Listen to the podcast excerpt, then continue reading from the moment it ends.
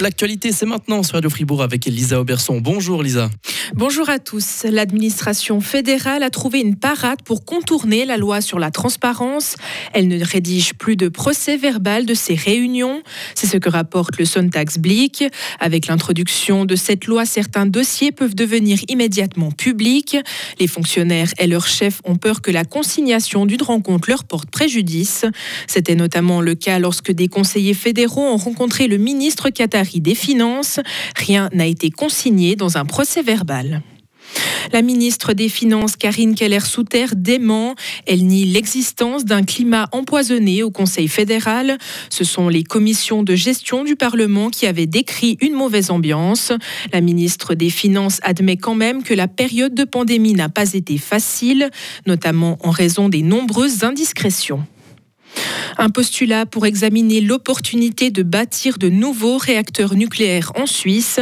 Le ministre de l'Énergie Albert Rösti recommande au Parlement d'accepter ce postulat, malgré le fait que les citoyens aient validé en 2017 l'interdiction de construire de nouvelles centrales atomiques.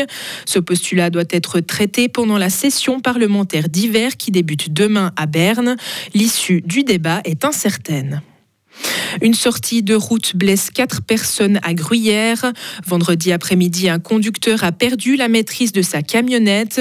Le véhicule s'est couché et a heurté des arbres 5 mètres en contrebas de la route. Le conducteur et ses trois passagers ont pu s'extraire d'eux-mêmes du véhicule. Deux hommes ont été conduits en ambulance à l'hôpital. Le conducteur présentait un taux d'alcoolémie supérieur à la limite légale. Il roulait aussi à une vitesse inadaptée aux conditions de la route. Un mort après une attaque près de la Tour Eiffel.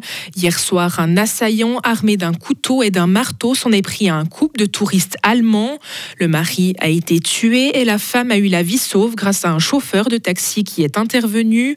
L'assaillant est connu des autorités françaises comme un islamiste radical. Son état psychique est décrit comme instable. Il avait déjà été condamné à cinq ans d'emprisonnement pour un projet d'action violente contre la défense. En sport, Mathilde Gremaud voit la vie en rose. La Fribourgeoise accueille hier son dixième succès en Coupe du Monde, le troisième en trois concours cette saison.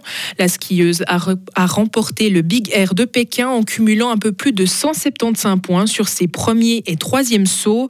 Elle a devancé la Britannique Kirsty Muir de 7,75 et le team AFF tient aussi sa Saint-Nicolas.